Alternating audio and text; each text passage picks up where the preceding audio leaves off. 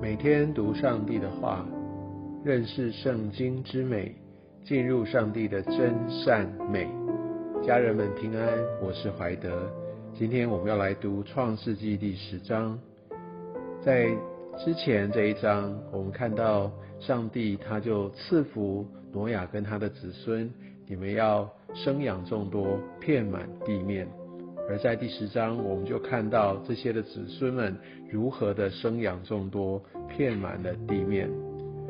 我们知道挪亚主要三个儿子闪、含、雅佛，在圣经的记载一直都是用这样的顺序在记载，但我们却发现，在第十章，他先来谈雅佛的后裔，然后含的后裔，然后最后才谈闪的后裔。我想这可能是在。他整个叙述上面的一个特别的用心，因为圣经它就是聚焦在上帝他的作为，他要让我们能够得以认识他。我们要从圣经来认识上帝他的心意、他的计划、他的拣选。那我们都知道亚伯拉罕他是上帝所拣选的，而一切的这些的救恩都是从亚伯拉罕他的后裔然后延续下来。而亚伯拉罕他是闪的后裔，所以或者呃就是用这样的一个逻辑，所以他先把比较不相关的、比较远的他先提，然后再慢慢的聚焦在闪这样的一个这样的一个族类的上面，让我们能够有一个清楚的聚焦。亚佛，我们从这些的地名来看到，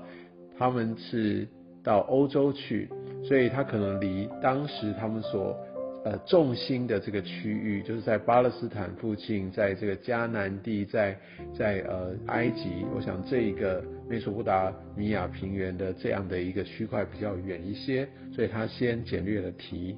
然后讲到韩，其实韩这个后裔，他们只是历世历代都跟闪的后裔来相争，我们从这上面可以看到看到几个。呃，让我们可以眼睛一亮的地名巴别，下一章我们会谈到，然后又讲到亚述，讲到尼尼维，还有提到非利士人，然后看到索多玛、恶摩拉在十九节那边，所以你就可以知道这一群人，他们真的是非常的罪恶，行了一切上帝所不喜悦的事，而且他们常常与上帝的选民来相争。其实从摩西带着以色列人要进入迦南地，就是跟着在迦南地上的这一些呃韩的后裔在相争。腓利斯人常常的也让以色列人吃尽了苦头，而一直到大卫他才有办法比较在那段时间来打败腓利斯人。后来亚述帝国的壮大，他也击败甚至毁掉了在北国的以色列国。而我们也知道，韩他的后裔也是巴比伦帝国的始祖，而巴比伦帝国也灭掉了南国犹大，而且巴比伦帝国在当时是一个巨大的帝国，乃至一直到呃启示录，就是圣经的最后一卷书提到巴比伦帝国，巴比伦帝国势力庞大，但是他们却不断的与神相争，他们想要取代上帝。所以它也是一个邪恶的象征。在创世纪第十章的第八节，这边讲到古时又生宁禄，讲到这个宁禄这个人是世上英雄之首，他被称为英雄，而且是英雄之首。他在耶和华面前是个英勇的猎户，所以他是非常的英勇，而且他是有一个猎人的性格，所以他不断的扩张，而且他是。英雄，我想在这个世代当中，我们总是崇拜英雄，我们总是觉得英雄很伟大，很多人梦想成为英雄，能够受到大家的瞩目。但英雄也往往就是自高自负，要靠着自己的能力来征服一切。似乎历世历代以来，人所传颂的都是英雄的故事，在文学作品。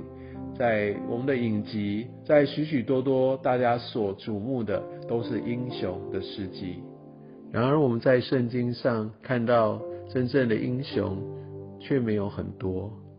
好多人他们都很怀疑：上帝，你真是拣选我吗？我是这么的弱小。但上帝透过弱小的人来成就了大事。即使耶稣基督，他也选择变成微小，降生在那小小的马槽里。所以我们要知道，上帝他的心意，他的拣选非常的不同。也许我们没有办法成为世上的英雄，那也许也正是上帝对我们的祝福，让我们能够更抓住上帝的心意，能够对焦在他为我们所预备的道路，不是吗？我相信透过来研读圣经，甚至透过这些的人名、地名，让我们看见上帝他美好的计划。他在当时如何的运行，相信在今天也要来带领我们的一生。愿上帝祝福你。